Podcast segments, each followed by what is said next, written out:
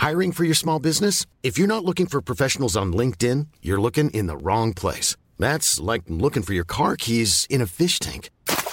LinkedIn helps you hire professionals you can't find anywhere else, even those who aren't actively searching for a new job but might be open to the perfect role. In a given month, over 70% of LinkedIn users don't even visit other leading job sites. So start looking in the right place. With LinkedIn, you can hire professionals like a professional. Post your free job on linkedin.com slash spoken today.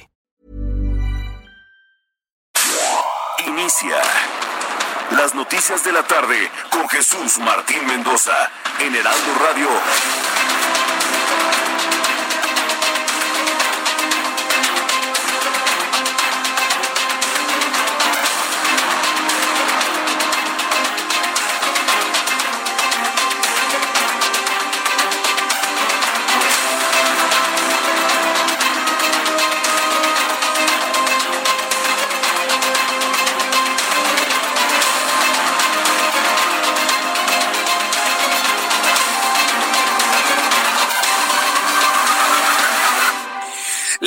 La tarde en punto, fuera del centro de la República Mexicana. Bienvenidos, muy buenas tardes. Iniciamos el Heraldo Radio de este lunes 6 de julio. Lunes 6 de julio del año 2020. Me da mucho gusto saludarle. Bienvenido a las noticias del Heraldo Radio. Le saluda Jesús Martín Mendoza, como todas las tardes. Súbale el volumen a su radio, que le tengo la información más importante hasta este momento. En primer lugar, le informo que Ángel Casarrubia Salgado, conocido como el Mochomo y presunto líder de la organización Guerreros Unidos, obtuvo la suspensión provisional para que vea usted cómo se mueven los eh, integrantes de estos grupos. Bueno, pues el Mochomo, quien posee información sobre lo ocurrido con los 43 desaparecidos de Ayotzinapa, líder de Guerreros Unidos, obtuvo su amparo y obtuvo una suspensión provisional en contra de su reaprensión luego de que un juez federal la considerara como ilegal, pues la Fiscalía General de la República no mostró una orden de presentación. Entonces es cuestión de horas para que el hombre salga libre, para que vea la libertad. Yo ya se lo había dicho. Claro, por supuesto pues cuando las cosas se hacen mal desde el principio, pues mal terminan. Y bueno, pues le voy a tener todos los detalles de esto y las implicaciones de todo ello más adelante aquí en el Heraldo Radio. Mientras tanto, el presidente de la República, Andrés Manuel López Obrador, participará en una cena de trabajo que ofrece su homólogo estadounidense Donald Trump a la delegación mexicana el próximo miércoles en la Casa Blanca. Van a ser momentos muy interesantes de observar el desempeño de un hombre que durante toda su presidencia no había salido del país y que su primera salida es nada más y nada menos que al país que más critica y al presidente que más ha criticado, Donald Trump. El caso es que, bueno, pues estaremos muy atentos de ver cómo se va a comportar el presidente durante esa cena con Donald Trump. Será sin duda interesante. Mientras tanto, el primer ministro canadiense Justin Trudeau no estará en Washington junto con Donald Trump y López Obrador con motivo de la entrada en vigor del acuerdo comercial. Para que vea, Justin Trudeau es un hombre más independiente y le dijo a Donald Trump, no, gracias, no puedo. Sin embargo, aceptó visitar México tan pronto como sea posible y esto se desprendió de la conversación que sostuvo el presidente de México con Justin Trudeau el día de hoy cerca del mediodía. Le voy a tener detalles de esta conversación que fue apoyada por el propio secretario de Relaciones Exteriores, Marcelo Ebrard.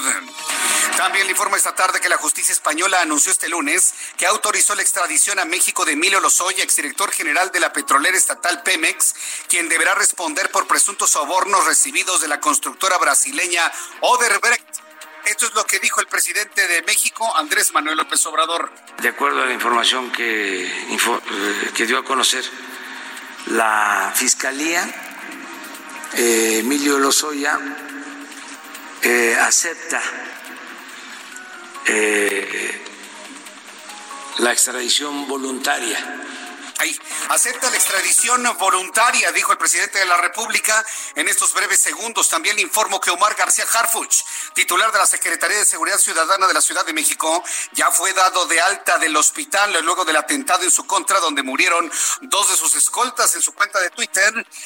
García Harfuch asegura que ya pronto regresará a la Secretaría de Seguridad Ciudadana para hacer su trabajo de combate al crimen organizado. También le informaré que un grupo de científicos publicó una carta en la que asegura que los estándares de distancia social frente a la pandemia de COVID-19 son insuficientes y pide a la Organización Mundial de la Salud que se tome más en serio la investigación sobre la transmisión aérea del virus. Y esto, le voy a tener los detalles de esto más adelante porque, bueno, pues hay científicos que están alertando de que el virus se transmite por aire, no nada más en las gotitas de la saliva de una persona que se encuentra cerca de usted, sino que los casos de personas que se han transmitido con el virus y no tienen idea de cómo sucedió, que no saludaron a nadie, que no tienen contacto con nadie, que nada más salieron tantito a la calle y con eso se infectaron, bueno, pues algunos científicos consideran que el COVID-19 se transmite por aire. Esto que le estoy diciendo es sumamente grave, por supuesto, ante la mediocre, bueno, sí, mediocre vocería de la Secretaría de Salud, pues esto no lo vamos a escuchar ni hoy, ni mañana, ni nunca. Sobre todo porque ahora pues ya cada semana se va a informar sobre el coronavirus y no todos los días. Es decir, en el momento en el que más información necesitamos es cuando menos se va a otorgar, para que usted ahí lo vaya midiendo. También informaré que las autoridades de una ciudad al norte de China emitieron una alerta sanitaria nivel 3 después de que se detectaron un posible caso de peste bubónica. Vamos a seguir con este caso que ha sorprendido desde la semana pasada y el fin de semana a toda la comunidad internacional. Y también le informo que como parte de su proceso de reestructura de deuda, Aeroméxico solicitó la cancelación de contratos de arrendamiento de 23 tres aviones, 10 de Aeroméxico y 13 de Aeroméxico Connect. En la solicitud, la aerolínea expone que las aeronaves no se amoldan al plan actual de negocios de la firma y tampoco le resultan benéficos. Es decir, ha bajado tanto la demanda de vuelos tanto nacionales como internacionales, que Aeroméxico se ve la penosa necesidad de dejar de utilizar 23 aviones cancelando estos contratos de arrendamiento. También le informaré que Carlos Vela, delantero mexicano de Los Ángeles, anunció que no jugará el minotorneo de la MLS en Orlando. Su esposa está embarazada y exjugador del Real Sociedad prefirió quedarse con ella y con su pequeño. Son las 6 de la tarde con 6, 6, 6, hora del centro de la República Mexicana. Vamos a revisar la información de los estados y empiezo con Mayeli Mariscal, nuestra corresponsal en Jalisco. Adelante, Mayeli. Hola, ¿qué tal? Muy buenas tardes. Buenas tardes a todo el auditorio. Así es, con 1.650 casos activos de coronavirus, de acuerdo con la estadística estatal, nos mantenemos en semáforo rojo en cuanto a casos activos. Esto a pesar de que en el semáforo federal el estado se encuentra en color naranja. Comentar que el 71% de la población en la entidad hace su vida normal, sale a las calles lo cual nos coloca en cuestión de movilidad en color amarillo, repito, en el semáforo estatal. Y Enrique Alfaro Ramírez, el gobernador del estado, informó este domingo que ya hay 41 muertes que se suman a los 807 decesos que se han registrado hasta estos momentos en Jalisco debido al coronavirus. Además de que hizo de nueva cuenta un llamado para que si salen, eh, regresen a su casa y que solamente salga una persona por familia. Además, compartir que este domingo se esperaba que se dieran a conocer también los protocolos sanitarios para reabrir cines y teatros y algunos espacios cerrados. Sin embargo, el mandatario dijo que será hasta mañana martes cuando se estarían anunciando estos protocolos. Esa es la información. Gracias por la información, Mayeli Mariscal. Hasta luego, buenas tardes. Saludo ahora a Claudia Espinosa, nuestra corresponsal en Puebla. ¿Cuál es la actualización del día de hoy? Adelante, Claudia. Así es, Jesús Martín, te saludo con gusto a ti a todos los amigos del Heraldo Media Group. Pues cuatro regiones en rojo y dos en naranja del monitoreo estatal, con 11.549 casos acumulados de COVID-19. Es el inicio de esta semana para Puebla, así lo dio a conocer el secretario de Salud local, José Antonio Martínez García. Durante el fin de semana se sumaron 824 casos y además, pues los decesos ascendieron a 1.680, ya que se sumaron durante este fin de semana 168. Hay que mencionar que ya en por lo menos 160 de los 217 municipios ha registrado a lo largo de esta pandemia de COVID-19 un caso. En la actualidad hay 74 municipios con casos activos. Sigue siendo la ciudad de Puebla la más afectada con el 68% de los casos. Hay más de 800 personas hospitalizadas, 170 de ellas pues graves con ventilador. Y bueno, este día el gobernador de Puebla, Miguel Barbosa Huerta, reiteró que no hay condiciones para regresar a la vida económica. Se ha resaltado durante este fin de semana pues reuniones con el sector de la construcción y comercio para llegar a un acuerdo porque algunos comerciantes señalan que ya no pueden soportar pues más el mantenerse cerrados, pero la realidad es que mucha gente pues está en las calles y los contagios no disminuyen de 200 cada 24 horas. Es la situación desde Puebla. Muchas gracias por la información, eh, eh, Claudia Espinosa. Muy buena tarde. Karina García está en Oaxaca. Adelante, Karina, hay rebrotes en Oaxaca. Adelante. Gracias, Jesús Martín. La Secretaría Ejecutiva del Poder Judicial del Estado de Oaxaca confirmó un brote de COVID entre personal adscrito al juzgado segundo familiar del Distrito Judicial del Centro, por lo que han sido enviados en cuarentena. A través de un oficio, el órgano estatal canceló la transición a la nueva normalidad para evitar la propagación del virus y, por consecuencia, afectar a los y los ciudadanos. Con motivo de la notificación el día de hoy de resultado positivo al virus COVID, el personal adscrito al juzgado segundo de lo familiar del Distrito Judicial del Centro se declaran en cuarentena, decía la misiva. Comentarte por otro lado que el titular del Instituto de Salud para el Bienestar, Juan Ferrer, se encuentra aquí en Oaxaca, en donde anunció la incorporación de 450 médicos en Oaxaca, además de que se enviarán 17 camas más al Hospital General de Cuchitán, el centro de la pandemia en la región del Istmo de Tehuantepec. Este es el reporte.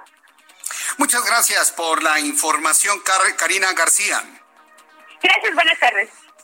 Gracias, que te vaya muy bien. Buenas tardes. Bueno, pues así nuestros compañeros corresponsales en la República Mexicana, en el Valle de México. Alan Rodríguez nos tiene más información. ¿En dónde te ubicas, Alan? Jesús Martín, excelente tarde. Quiero informarte que en estos momentos tenemos lluvia ligera y severos asentamientos viales en carriles centrales de viaducto Miguel Alemán Valdés. Esto para quienes se dirigen desde Calzada de Tlalpan hacia la avenida de los insurgentes. En este punto, la alternativa vial es el eje 3 sur, que al momento presenta un poco mejor de circulación. Le recomendamos tener mucha precaución y no se estrese si se encuentra circulando por esta zona. En el sentido contrario del viaducto, la afectación vial abarca desde Río Becerra hasta la avenida Andrés Molina Enríquez. Una de las posibles alternativas es avenida Obrero Mundial, que le ayudará a avanzar con mayor facilidad. Es por lo pronto, Jesús Martín, el reporte que tenemos desde esta zona de la capital. Correcto, gracias por la información, Alan. Excelente tarde, estamos al pendiente. Excelente tarde también para ti. Gerardo Galicia, en otro punto del Valle de México. Adelante, Gerardo. Así es, Martín, excelente tarde. Tenemos movilización de equipos de emergencia en toda la calle de Venustiano Carranza un centrón que cruce con el eje central debido a un choque que deja por lo menos a tres usuarios del trolebús lesionados. Este choque se originó justo cuando el conductor de un vehículo particular se le atraviesa a un trolebús circulaba por el eje central, pero ya las personas lesionadas son tres mujeres son atendidas por paramédicos que llegaron también elementos del cuerpo de bomberos. Estos vehículos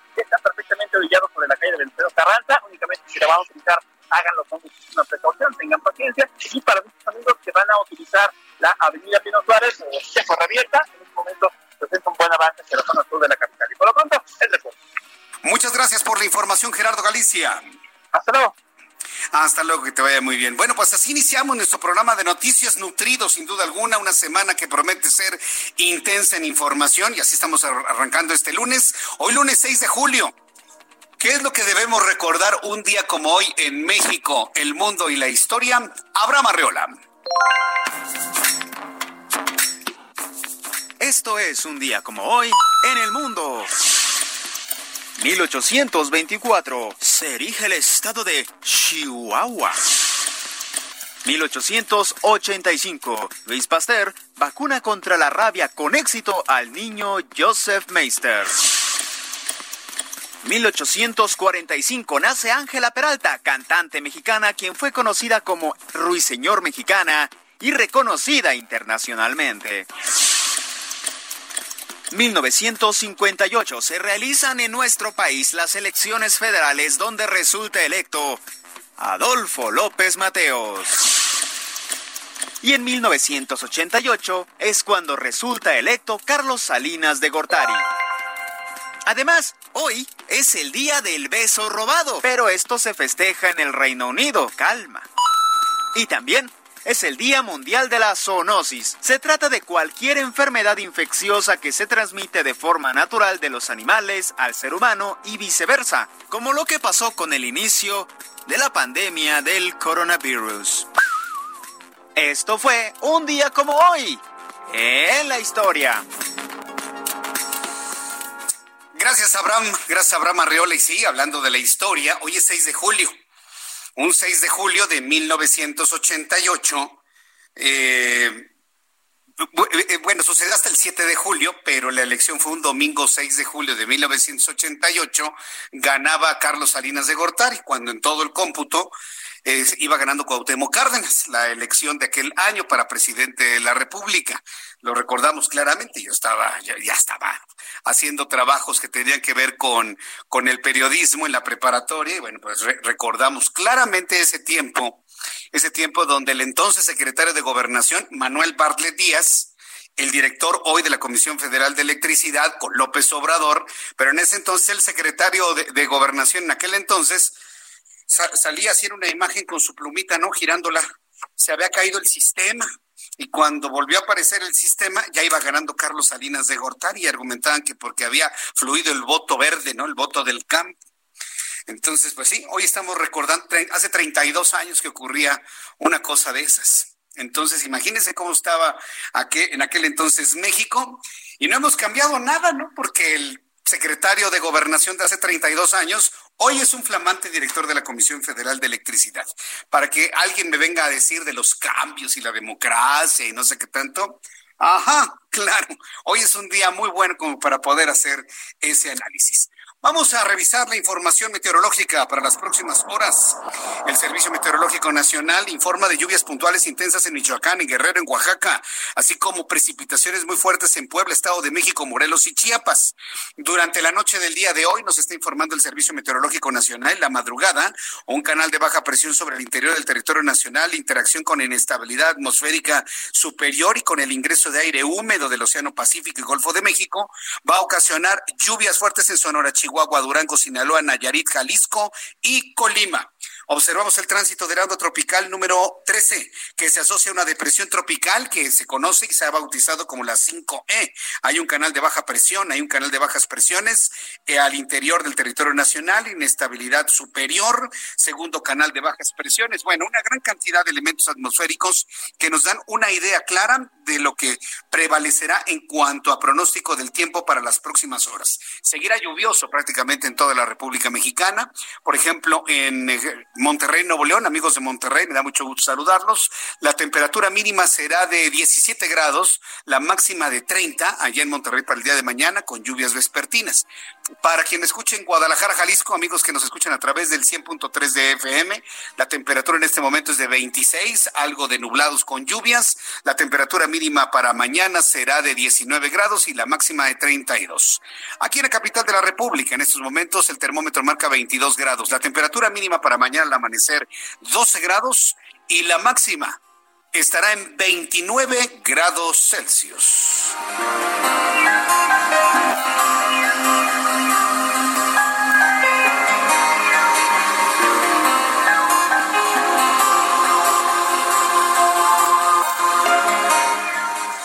Son las seis de la tarde con 17 minutos, seis de la tarde con 17. Le saluda Jesús Martín Mendoza a través del Heraldo Radio en toda la República Mexicana. Le invito para que participe en nuestro chat, en nuestros comentarios, en la forma de interacción entre usted y yo a través de nuestro canal de YouTube, Jesús Martín MX, Jesús Martín MX. Ahí estoy leyendo todos sus comentarios que, por cierto, muchos empezaron a recordar lo del fraude de 1988. Sí, porque bueno, todos sabemos que algo extraño ocurrió ahí en donde el personaje central, bueno, usted ya lo conoce, ¿no? Finalmente, ¿no? Entonces hoy estamos recordando un día como ese, 6 de julio de 1988, hace 32 años sucedía un, un acto completamente inexplicable de la democracia de ese entonces, ¿no? Pues yo le agradezco mucho todos sus comentarios, lo que recuerdan, a las personas que me están escribiendo. Muchas gracias a Chili Willy, gracias por estar presente, a todos nuestros amigos que todas las tardes se unen para escuchar el Heraldo Radio. Bien, López Obrador ha tomado la decisión de ir a Washington, por más que ha tenido recomendaciones de su propio equipo, de su gente más cercana de no ir. Ahora que Justin Trudeau pues no va a ir porque pues Donald Trump no lo manda, ¿sí? Tenía la posibilidad del presidente de México tampoco acudir, acudir en una oportunidad futura, inclusive que venga él, ¿no? Finalmente el beneficiario del nuevo tratado comercial es Donald Trump, pues que él venga, ¿no? Finalmente. Bueno, pues accede a ir, se va a ir en un vuelo comercial, este, pero el día de hoy tuvo la posibilidad el presidente de hablar con el, eh, con Justin Trudeau, con el primer ministro de Canadá. Estuvo acompañado de Marcelo Ebrard. Y bueno, pues Justin Trudeau le dijo, perdóname, pero yo no voy a ir a Washington, pero luego nos coordinamos para ir a México algún día. Eh, Francisco Nieto tiene todos los detalles de esta conversación telefónica. Adelante, Francisco, te escuchamos. Muy buenas tardes. Jesús Martín, ¿qué tal? Muy buenas tardes. Efectivamente, el presidente Andrés Manuel López Obrador, después de la mañanera de hoy, pues tuvo una conversación vía telefónica con el primer ministro Justin Trudeau. Eh, en esa conversación estuvo también el canciller eh, Marcelo Ebrard y bueno, los temas ah, que se trataron según pues los comunicados tanto de aquí de presidencia como de presidencia de Canadá fue el tema del TEMEC eh, y también una posible visita del, del primer ministro a México. No se dio fecha de cuándo pudiera dar ese, esa esa visita, pero bueno, los temas son el TEMEC, hay que recordar que el presidente, pues, eh, la agenda que tiene para el día de mañana, para el día miércoles en Estados Unidos es tratar directamente con el presidente Donald Trump el tema del TEMEC, la entrada en vigor de este nuevo acuerdo comercial que se aprobó, que entró en vigor el primero de julio. Y bueno uno de los, otro de los temas que también se habló de acuerdo al comunicado de Canadá es sobre el tema de las energías las energías renovables y bueno pues no se dio mucho detalle. Lo que sí se dijo es que pues el primer ministro tendría el interés de venir a tratar estos temas directamente con el presidente mexicano. Y como tú dices pues también el, primer ministro eh, en definitiva canceló su visita a Washington. Le deseó al presidente Andrés Manuel López Obrador pues que tenga un éxito su reunión con eh, Donald Trump. Y bueno, pues así quedaban las cosas para una futura reunión. Eh, próximamente estaremos pendientes cuando el presidente anuncie pues esta visita del primer ministro de Canadá, Jesús Martín. Bien, bueno, pues eh, se ve que fue fructífera, ¿no? ¿Quién ayudó en la traducción? Marcelo Ebrard, ¿verdad? Marcelo Ebrard siempre ha sido el principal traductor del presidente, también se asiste de algunos traductores ya profesionales, pero digamos que lleva esa batuta pues es el canciller pues eh, que también habla el inglés y al francés. Bien, bueno, pues entonces, eh, gracias por la información, Francisco Nieto. Vamos a ver cómo se dan las cosas. Va a ir eh, Marcelo Ebrard acompañando al presidente de la República. Gracias, Francisco. Saludos, Jesús Martín. Saludos, que te vaya muy bien. Bueno, pues ahí está la decisión de, de, López Obrador. Se contacta con Justin Trudeau. Justin Trudeau es un hombre que en este, en este tipo de cosas es mucho más independiente. ¿eh? O sea, Justin Trudeau dice, yo no voy se enoja, se enoja Trump, que se enoje. Me saca del acuerdo, que me saque. Pues, finalmente, a, mí me gustaría, por ejemplo, que el presidente de México, que se ostenta ser distinto, ser diferente, que le echó tantas pullas a Enrique Peña Nieto cuando lo recibió en México, así fuera, ¿no? Perdón, presidente Trump, Trun, perdón, presidente Trun, este, no, no, no voy a ir, ¿eh? No, no, que tienes que venir. No, perdone, pero no voy a ir. ¿Cómo, ¿Cómo, va usted a usar mi imagen con la comunidad hispana legal en Estados Unidos y que puede votar por usted? No, no, no, no, no. Además, me puso bastantes eh, problemas en el acuerdo comercial. No, yo no voy a ir. ¿Quiere usted hacer algo protocolario? Venga usted a México. ¿Por qué tengo que ir yo? Así me hubiese gustado un presidente, ¿no? como el que votaron 30 millones de mexicanos, porque yo no voté por López Obrador, que quede clarísimo, yo no voté por él. Pero los otros 30 millones de mexicanos les hubiese encantado una posición así. Oigan, ya ni Enrique Peña, extraño Enrique Peña Nieto, o que ya se les olvidó cuando Peña Nieto muy enojado le reclamó a Donald Trump que no iba a haber ningún muro y que no lo iba a presionar así y sus videos. Por favor, cuando estábamos mal, estábamos mejor. Cuando estábamos peor, estábamos mejor. ¿Cuándo ha visto que siquiera le levante la voz López Obrador presidente de Estados Unidos? Nunca. En, Nieto, él sí le marcó sus límites ¿eh? al presidente estadounidense. Entonces, ahora resulta que es mucho más conservador Andrés Manuel López Obrador en ese sentido, ¿no? En su relación con Norteamérica. Hoy tuve, por ejemplo, en el Heraldo Televisión una conversación con la México América, México Estados Unidos Foundation, así se llama, una organización que se encarga y una fundación que se encarga de apoyar a los migrantes. Y vaya, me reconocieron que hay muchos temas que tendría que revisar el presidente López Obrador allá en los Estados Unidos, pero ni siquiera se va a reunir con los grupos de mexicanos allá. Mejor Donald Trump está convocando a diversos grupos de mexicanos allá en Washington para tener un encuentro, es decir, lo van a obligar a que que se reúna con mexicanos allá, porque para Donald Trump es fundamental la visita de López Obrador y de esta manera atraer la intención del voto hispano para los republicanos. Después de los anuncios, le tengo más información sobre esto, sobre la visita de López Obrador a los Estados Unidos. Le voy a platicar lo que hizo el Mochomo. Consiguió una suspensión provisional, porque todavía van a revisar los procedimientos, una suspensión y lo van a dejar en libertad en principio de cuentas. Después de los anuncios platicamos de esto y le invito para que me escriba a través de mi cuenta de Twitter, arroba Jesús Martín MX, y a través de YouTube, en nuestro canal Jesús Martín MX. Escuchas a Jesús Martín Mendoza con las noticias de la tarde por Heraldo Radio, una estación de Heraldo Media Group. Heraldo Radio. Escucha las noticias de la tarde con Jesús Martín Mendoza. Regresamos. Muy buenas tardes, ¿qué tal? ¿Cómo están? Feliz inicio de semana, feliz lunes, amigos. Vamos a platicar en este instante, en este espacio que nos, que nos eh, otorgan, de un kit de esterilización que es muy bueno, muy completo y realmente me encantará que Adri Rivera Melo nos platique al respecto. Adri, háblanos Con mucho gusto, mi querida Moni, te saludo y a nuestros amigos también. La verdad es que sí, este kit de esterilización, pues es muy completo y vale mucho la pena que lo obtengan. Contiene un tapete esterilizador para puertas que elimina el 99 ciento de gérmenes de virus y de bacterias que se encuentran en los zapatos. Con el tapete van a recibir un aerosol con una potente sustancia esterilizadora para el automóvil, el teléfono, todas las superficies. Y eso no es todo porque van a recibir un galón con líquido esterilizador para pisos y para espacios en general. Y también dos litros de un potente gel de grado hospitalario. ¿Qué hay que hacer en este momento? Marcar. Marcar, querida ¿A dónde? Al 800 mil van a recibir un kit esterilizante al doble. ¿Qué quiere decir? Que pagan por un tapete y reciben dos. Por un galón y reciben el doble. Pagan un aerosol y van a recibir otro. Y por dos litros de gel esterilizador van a recibir cuatro. Estamos hablando de 10 productos a precio de 5.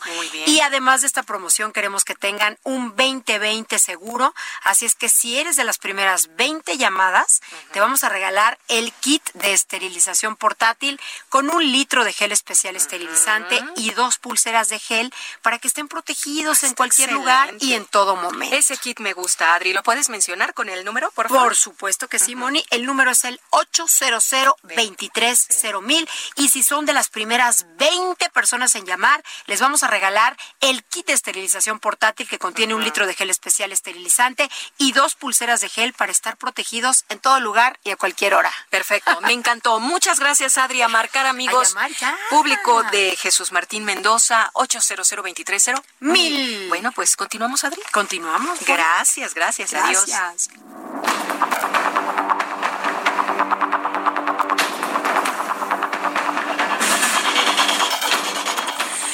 Las 6 de la tarde con 32 minutos, 6 de la tarde con 32. Continuamos en el Heraldo Radio en toda la República Mexicana, sur de los Estados Unidos, que por cierto, nuestro programa de noticias ha cobrado especial atención ahora que el presidente mexicano va a acudir a los Estados Unidos de manera concreta a la ciudad de Washington.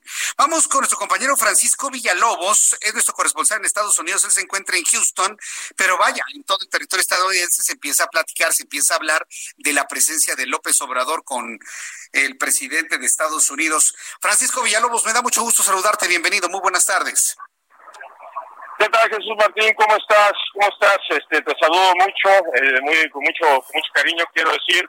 Esta es la la visita del presidente Andrés Manuel López Obrador. Esta la primera visita de Estado en su, si más, si no estoy equivocado, en toda su gestión como presidente de México.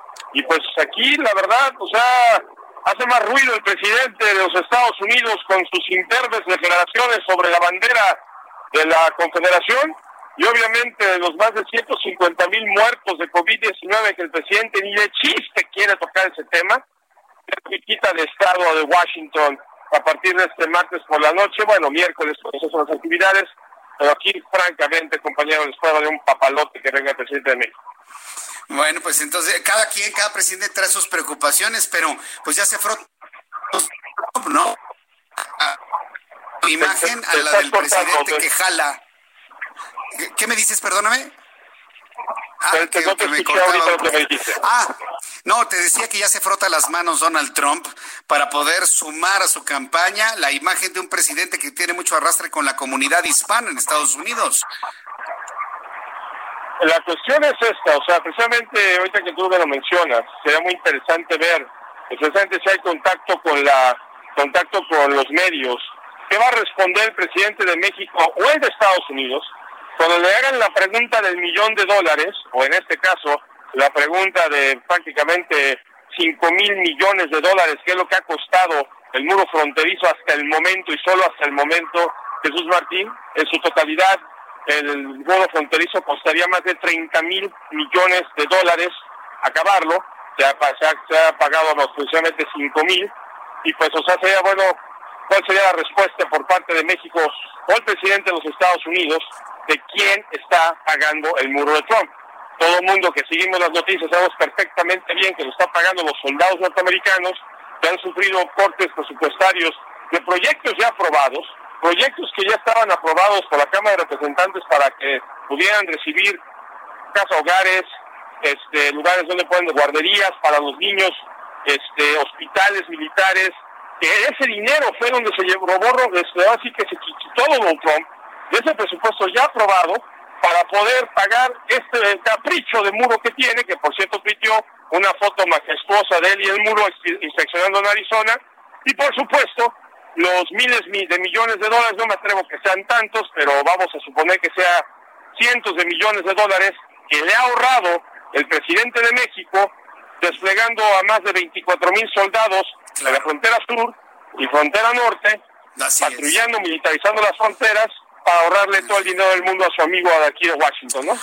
Oye, Francisco Villalobos, pero en la realidad, en la realidad, en los hechos, la visita del presidente mexicano a Estados Unidos, me imagino que debe ser un asunto, pues, poco interesante para la prensa. Yo creo que ni de interiores, ¿verdad? Sí, lo que te estaba platicando al principio del reportaje, tristemente después de un cacahuate ahorita, pues importan más ahorita las declaraciones este, racistas del presidente de los Estados Unidos sobre la bandera de cooperación exigiendo la, la, la, bandera esta que utilizaban los duques de Hazard en general y para que me entiendan ahí algunas personas que nos escuchan y que obviamente es sinónimo del racismo, sinónimo de la guerra civil, sinónimo de un de unos estados que quisieron separarse de los Estados Unidos por el tema de la esclavitud y que es un escupitajo en la cara de tantos y tantos afroamericanos este, el desplegar esa bandera que muchos anglosajones lo utilizan como estandarte del orgullo como diciendo, habremos perdido la guerra, pero estamos ganando las múltiples batallas subsecuentes, y ahora tenemos por primera vez en la historia moderna a un presidente de los Estados Unidos que no se atreve a condenar el uso de esta bandera, esta bandera de traidores, esta bandera de racismo, Jesús Martín, no se atreve el presidente de los Estados Unidos en la Casa Blanca decir lo contrario, y o sea, es increíble, pero insisto, compañero, ya para concluir, estas son las últimas patadas del racismo en Estados Unidos. La semana pasada habíamos reportado en tu espacio que Mississippi había firmado el gobernador del estado de Mississippi, uno de los más racistas de toda la Unión Americana, el ya no usar el estandarte de la Confederación como parte de su bandera. Eso es histórico. Ya se están muriendo o se están envejeciendo o están perdiendo, digamos, este valor político los tantos y tantos racistas que tanto daño le ha hecho a este país y pues los resultados ya están más claros que el hecho de que ya no va a existir la bandera de Mississippi como la conocimos durante tantos años. bueno, ¿qué, qué, caldo hay en, en, Estados Unidos, eh? ahora previo a la visita del presidente de México, don, eh, Donald Trump, oíme, Andrés Manuel López Obrador. Bueno, Francisco Villalobos, muchas gracias por la información, nos mantenemos al pendiente toda esta semana para platicar todo lo que vaya surgiendo en torno a esta visita. Gracias, Francisco.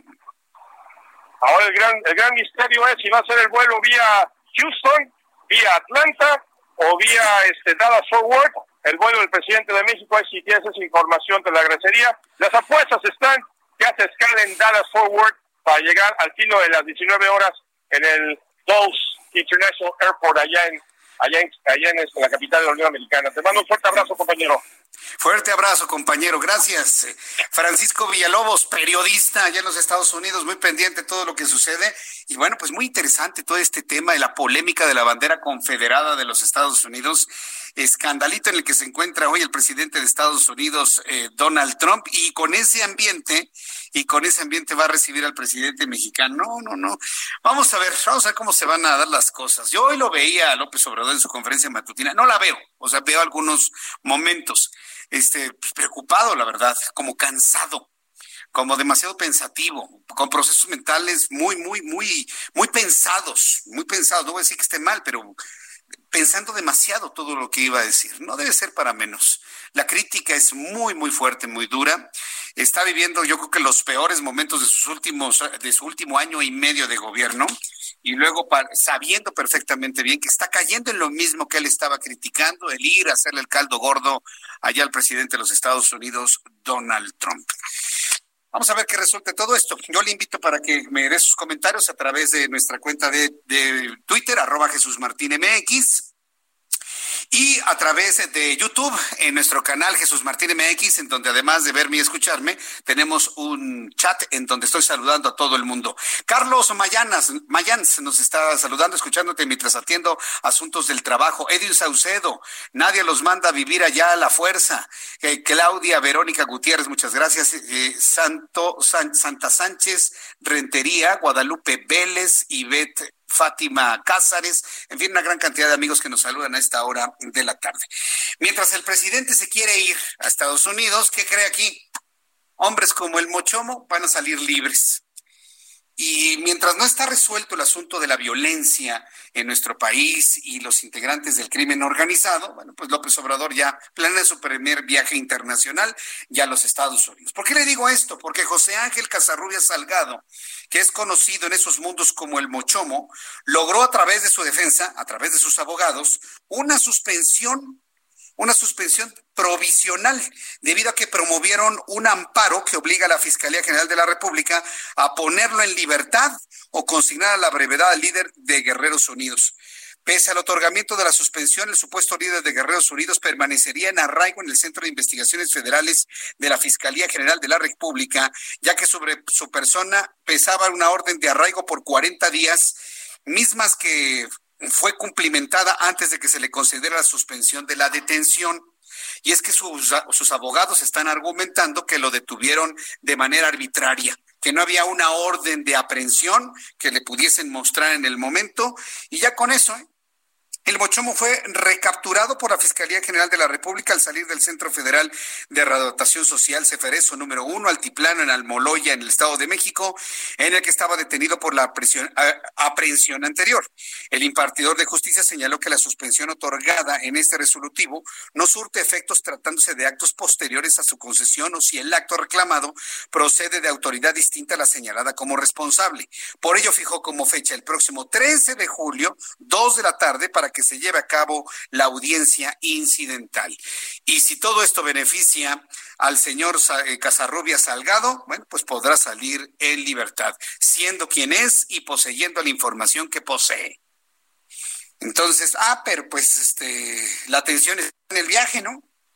Y, y, los, los cercanos a López Obrador, ahí sobre todo los que tuitean bajo pago a través de las redes sociales, no hombre, defendiendo que vaya a ver a Donald Trump cuando hace algunos años se lo criticaban a Enrique Peña Nieto. Verdaderamente increíble. Bueno, pues vamos a ver, estaremos muy atentos de más reacciones de la defensa de este señor eh, Casarrubia Salgado.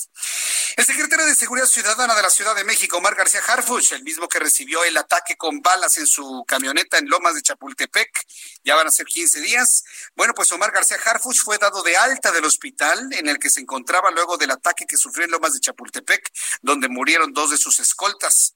En su cuenta de Twitter, el funcionario capitalino indicó que en pocos días regresará a trabajar con la mayor determinación para continuar con la construcción de la mejor policía, nos dice, de la mejor policía de toda la República Mexicana y combatir de esta manera a la delincuencia que tanto daño le hace a la sociedad. Al menos eso compartió en su cuenta de Twitter el, eh, secretario de Seguridad Ciudadana. El reloj marca 6 de la tarde con 43 minutos hora del centro de la República Mexicana. Como todos los lunes, me da mucho gusto saludar a Gerardo Rodríguez, experto en temas de seguridad, columnista del Heraldo de México. Estimado Gerardo, qué gusto saludarte. Bienvenido. Muy buenas tardes. Muchas gracias, Jesús Martín. Muy buenas tardes. ¿De qué nos vas a hablar el día de hoy, Gerardo? Mira, el día de mañana el presidente López Obrador tiene su primer viaje internacional como jefe del Estado mexicano a Washington. El presidente Enrique Peña Nieto no pudo visitar la Casa Blanca durante la administración del presidente Donald Trump y tuvo una muy mala experiencia durante la visita que tuvo con Justin Trudeau, el primer ministro de Canadá, y el presidente Barack Obama en su último encuentro trilateral. No es cualquier cosa lo que vamos a ver el día de mañana. Muchos colegas analistas, eh, expertos en temas internacionales y nacionales, critican la visita del presidente López Obrador a Washington. Sin embargo, yo me, he opuesto a esta visión negativa. Eh, por supuesto que es una visita con muchos riesgos. El presidente Donald Trump no está invitando al presidente López Obrador por, eh, por su cara amable, sino porque le suma votos, por supuesto, para su campaña de reelección en noviembre de este año. Pero para México significa mucho. Eh, Jesús Martín, si tu principal socio de, de, una empresa que tienes, un negocio que tienes, te invita a comer a su casa con su esposa, ¿rechazarías una invitación? No, no, no la rechazaría, por supuesto. O sea, por supuesto que el presidente Donald Trump ha utilizado como piñata la relación de México con Estados Unidos en muchos temas. El tema de la migración, el tema comercial, entre otros. Sin embargo, eh, el presidente López Obrador también se encuentra en campaña para la reelección de su partido para obtener la mayoría de curules de Morena en el año 2021. Y no se puede jugar tener otro frente abierto, además de la crisis pandémica, la crisis terrible financiera que tenemos, abrir otro, otro, otro frente con el gobierno de los Estados Unidos. El presidente Donald Trump ha demostrado que sabe cumplir sus amenazas. Y el presidente de México ha sido, en este sentido, el canciller de México y el presidente de México han sido muy inteligentes en manejar la relación con Estados Unidos. México tiene mucho que ganar con la renegociación del TEMEC. Se negoció, por ejemplo, un, aumento en los salarios en el sector automotriz, pero sobre todo se negoció a favor de Estados Unidos eh, proteger la propiedad intelectual de aquellas patentes, contenidos producidos en Estados Unidos, sobre todo frente a la amenaza de China. Estados Unidos sabe que México es su principal socio comercial y aliado a los próximos 30 años, Jesús Martín, además de Europa. México se está jugando mucho con esta, con esta visita y por supuesto estamos quedando mal con los demócratas. Los demócratas tendrán que reconocer que el presidente de México recibió una invitación del jefe de gobierno de los Estados Unidos y ahí va a estar Andrés Manuel López Obrador. Los temas en la agenda son muy complicados. México tiene que exigir una, una, mayor cooperación de los Estados Unidos en el control de las armas de asalto hacia nuestro país. Tiene que reducir la agresión constante en términos laborales para los mexicanos documentados e indocumentados que viven en los Estados Unidos, entre otros muchos temas, Jesús Martín.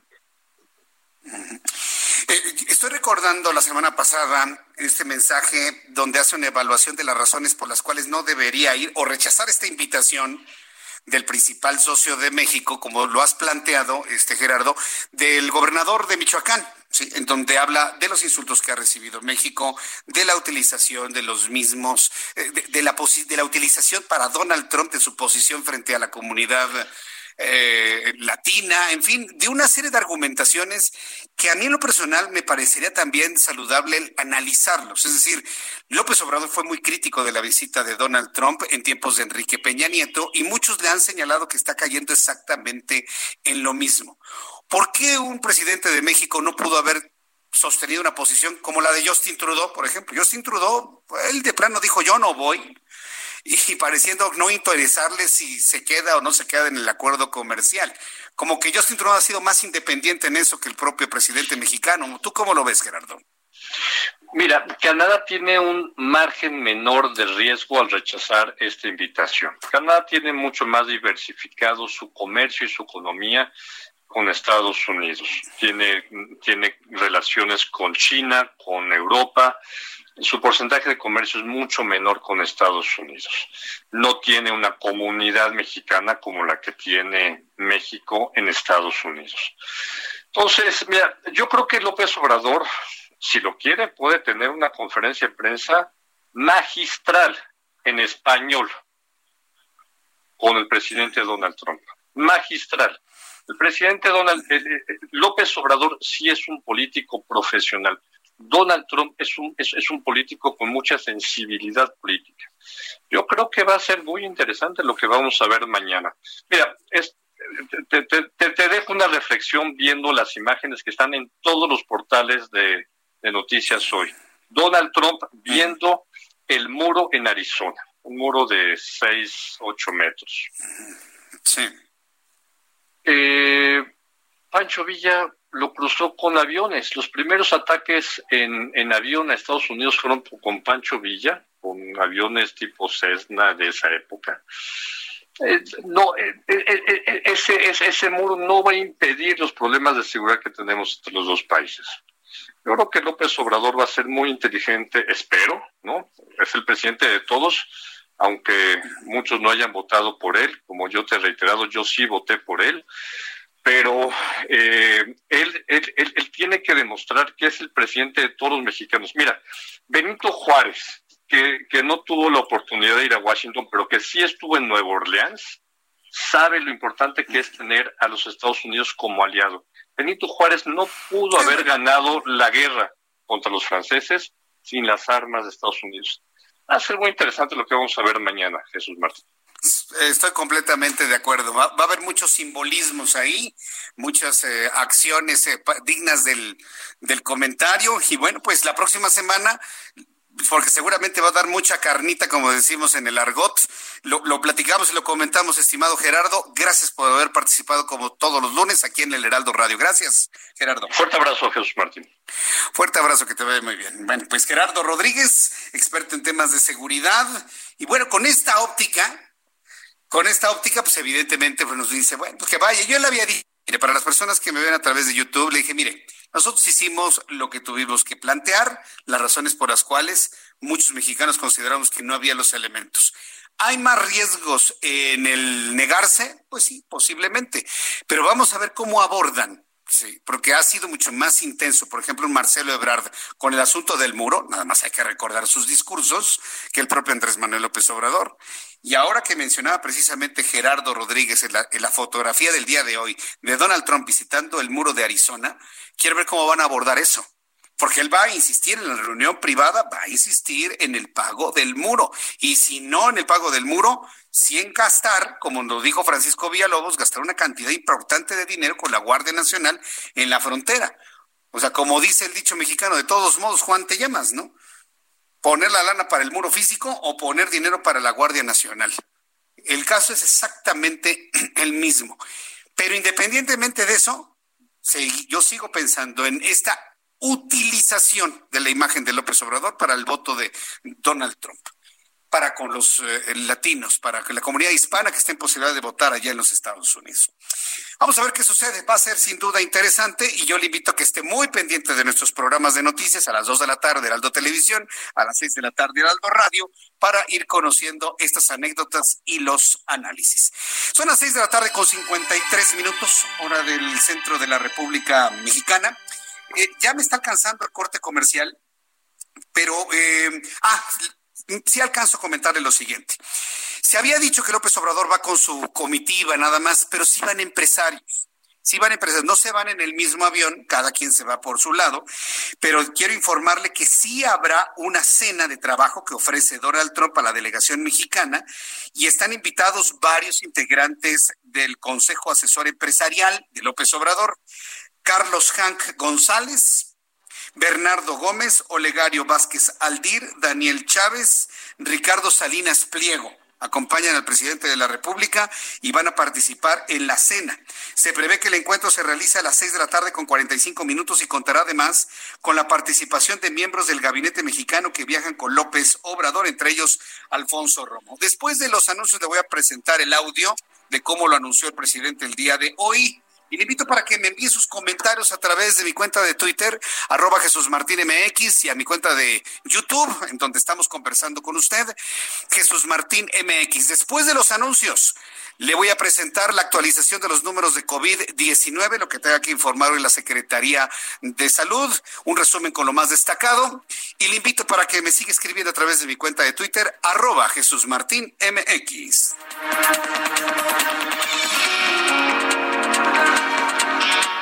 Escuchas a Jesús Martín Mendoza con las noticias de la tarde por Heraldo Radio, una estación de Heraldo Media Group.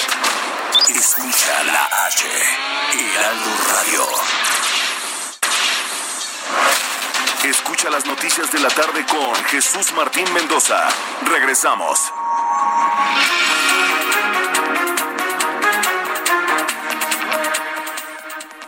Son las 7 en punto, 19 horas en punto, hora del centro de la República Mexicana. Este es un resumen con las noticias más importantes. Le saluda Jesús Martín Mendoza a través del Heraldo Radio en toda la República Mexicana. En primer lugar, le informo que la pandemia de COVID-19 podría alargarse hasta abril de 2021. Había dicho hace 15 días que hasta marzo. Hoy ya Hugo López Gatel asegura que hasta abril del 2021. Hugo López Gatel, subsecretario de Prevención y Promoción a la Salud, reveló que prevé que la llegada de la temporada de influenza en el otoño y un probable repunto de contagios de COVID con el clima más frío de esta época podría prolongar la pandemia de COVID hasta marzo o abril del 2021 en México.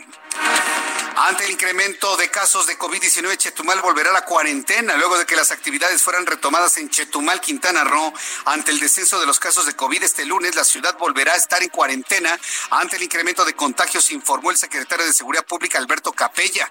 Añadió que las medidas contundentes para contener el virus son una instrucción directa del gobernador de Quintana Roo, Carlos Joaquín, que ha reportado 859 casos positivos, 44 defunciones y una capacidad hospitalaria del 59% cifras con las que regresa el confinamiento como medida preventiva. Vamos a escuchar a Hugo López Gatel. En este momento inicia la conferencia sobre COVID. Vamos a escuchar qué es lo que está recomendando. Modificamos a partir de ayer, domingo 5, y vamos a empezar a introducir, como comentábamos anoche, algunos elementos temáticos. Recuerden que el interés que tenemos es seguir presentando la información numérica, la información objetiva que proviene de la información que generan las entidades federativas, las unidades de salud de todo el Sistema Nacional de Salud, que contribuyen a que en México tengamos eh, vigilancia epidemiológica. Los eh, datos que nos permiten hacer inferencias útiles sobre el curso que tiene esta pandemia, el curso en el tiempo, la propagación geográfica, las características de las personas afectadas, la ocupación y desocupación hospitalarias y toda esta información de carácter técnico a nosotros nos permite, conjuntamente con los gobiernos estatales, que son autoridades sanitarias, tomar decisiones para que en todo momento tengamos disponibilidad de servicios de atención a personas con COVID. Esta ha sido la meta desde el inicio de la pandemia, tener siempre la disponibilidad de los servicios de salud y que no nos pase lo que podría habernos ocurrido si no hubiéramos actuado oportunamente. Por un lado, mitigando la epidemia, teniendo una transmisión más lenta, y esto se ha logrado gracias a todas y todos ustedes que se han mantenido a sana distancia y que han evitado los contagios para tener una cantidad mucho menor de contagios por día. Y lo segundo, expandiendo la capacidad hospitalaria. Recuerden que el 24 de abril teníamos 645 hospitales designados y hoy tenemos más de 907 hospitales COVID designados. Esto no hubiera sido posible sin la enorme colaboración de múltiples instituciones, más allá del Sistema Nacional de Salud, que han estado colaborando en un comando único, en un mando unificado, que nos ha permitido en todo momento responder ante la intensidad de esta pandemia y designar los hospitales, instalarlos, ampliarlos, reclutar al personal, entrenar al personal, conseguir los equipos y los insumos para que estén en tiempo para poder recibir a todas las personas. Esta meta ha sido cumplida a lo largo de todas estas eh, semanas. Llevamos más de tres meses en esta epidemia, desde el 28 de febrero de 2020, y en todo momento hemos logrado garantizar que existe suficiente disponibilidad, es decir, suficientes camas eh, abiertas con personal, con eh, los insumos, con los equipos, para que las personas que padecen COVID y requieran hospitalizarse lo puedan hacer a tiempo. Y siempre que decimos esto recordamos la importancia de llegar a tiempo. COVID es una enfermedad que en su enorme mayoría es leve, se presenta con fiebre, tos, dolor de garganta, dolor de cabeza y otros males tares eh, generales. Bien, pues ahí está lo que comenta la Secretaría de Salud. Hoy, cuando más contagios hay, cuando más muertes hay, cuando más debemos estar en resguardo, el gobierno federal a través, el gobierno de López Obrador a través de estos señores han determinado ya no informar diariamente ni cuántos contagiados ni cuántos muertos. ¿Cómo la ve? Pues buscan acallar al medio de comunicación. Si no pueden acallar al periodista, limitan la información. Es una verdadera pena, ¿eh? Es una verdadera pena. Entonces, como no pueden acallar a los periodistas, todos, todos los que estamos aquí en este país, informando diariamente cuántos mexicanos se mueren, entonces lo que hacen es frenar la información. Es un antecedente verdaderamente grave el que le estoy informando y lo acaba de reiterar el propio Hugo López Gatel. El gobierno federal habría anunciado desde ayer un cambio en la presentación del informe de COVID. El esquema es el mismo, pero lo van a, se va a ver ahora por semana, dijo Hugo López Gatel. De acuerdo con el funcionario, se seguirán presentando los mismos elementos de información, pero ahora de manera semanal. Los datos más próximos, dijo, pueden ser no informativos por el retraso en el proceso de la información. La información del comunicado técnico también estará disponible en la página de internet de la Secretaría de Salud, coronavirusgov.mx. No obstante, no se aclaró si los reportes que se compartan por medio del portal serán semanales o diarios. Por lo pronto, en este momento, mientras uno consulta precisamente esta información, pues vamos a revisar si lo de hoy está. Por lo pronto, bueno, pues ya se acabó la información de COVID. ¿Cuántos muertos hay? ¿Quién sabe? No, no lo va a informar el gobierno. No lo va a informar. Y yo creo que usted y yo tenemos que exigir de una manera clara que se informe diariamente. Están haciendo sus campañas no electorales y la misma información entonces les, les afecta Ah, bueno, pues entonces a partir de este momento yo le voy a decir a usted, si estos señores no van a informar lo del COVID, en este momento dispositivos, apáguense de la conferencia vespertina de Hugo López Gatel. ¿Quién quiere oír a este señor? Entonces en ese momento se apagan, nos vamos a otro asunto, se acabó. ¿Que cuántos muertos hay, Jesús Martín? Pues, quién sabe. La verdad, quién sabe, porque el gobierno ya no lo, ya no lo da, y esto es verdaderamente inaudito. No, sí lo damos, Jesús Martín, una vez por la a la semana. ¿Y por qué no entre semana? No, pues para evitar que medios como el de usted, Jesús Martín, todos los días estén resaltando la cantidad de mexicanos que se mueren. Esa es la verdad de las cosas. A mí que no me vengan con que ya está aplanada la curva. ¿Cuál aplanada? Hemos rebasado los 30 mil fallecidos. ¿Y cuántos se asumaron en las últimas 24 horas? Entonces, imagínense, 30 mil 645 los muertos en México. Y ya a partir de este momento es, es eh, inadmisible. Sí, estoy de acuerdo, Horacio. Es completamente inadmisible. Pero bueno, pues vamos a estar revisando si a partir de el día de hoy se van a dar a través del portal de manera diaria o no. Ya, ya lo estaremos investigando. En más de este resumen de noticias, en más de este resumen de noticias, le informo que la ya le informé que por ejemplo Chetumal regresó al color rojo al, eh, por debido al incremento en los contagios eh, también estemos muy atentos de lo que pueda suceder en la Ciudad de México en los próximos días. La Comisión de Quejas y Denuncias del Instituto Nacional Electoral determinó declarar improcedente la solicitud de Morena de adoptar medidas cautelares contra el gobernador de Jalisco, Enrique Alfaro, y el senador Dante Delgado Ranauro de Movimiento Ciudadano. Lo anterior se informó en un comunicado derivado de la denuncia por parte de Morena al gobernador y al senador por uso indebido de recursos públicos, promoción personalizada, adquisición de tiempos para difundir propaganda política con contenida de violencia violencia, política, infamia y calumnia. También le informo que Cyber Robotic Solutions, la empresa de León Manuel Bartlett, el hijo de Manuel Bartlett, al que le cayó el sistema hace 32 años, el hijo de ese hombre, su empresa fue sancionada por la Secretaría de la Función Pública por una serie de irregularidades detectadas en la venta sobre precio de ventiladores que realizó el Seguro Social el pasado 17 de abril.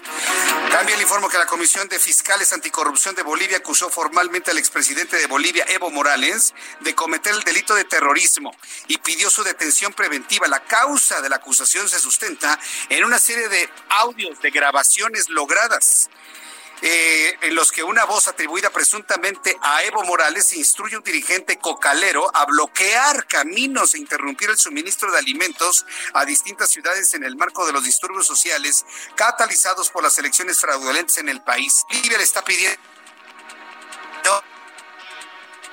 delitos de terrorismo. ¿Lo entregará Argentina? Por supuesto que no, pero bueno, por lo pronto ya la nota está. Bolivia está buscando a su expresidente Evo Morales por delitos de terrorismo y sedición. Ya son las siete con nueve, las 19 horas con nueve horas, nueve minutos hora del centro de la República Mexicana. Nos quedamos ya sin datos de COVID. ¿Cómo la ve? ¿Cómo se siente usted? Ya sin, sin datos de COVID, porque ya la percepción es, ya pasamos, ya no es necesario informarlo. ¿Qué le parece? Yo le invito para que me dé sus comentarios a través de mi cuenta de Twitter, arroba Jesús Martín MX, y a través de YouTube, Jesús Martín MX.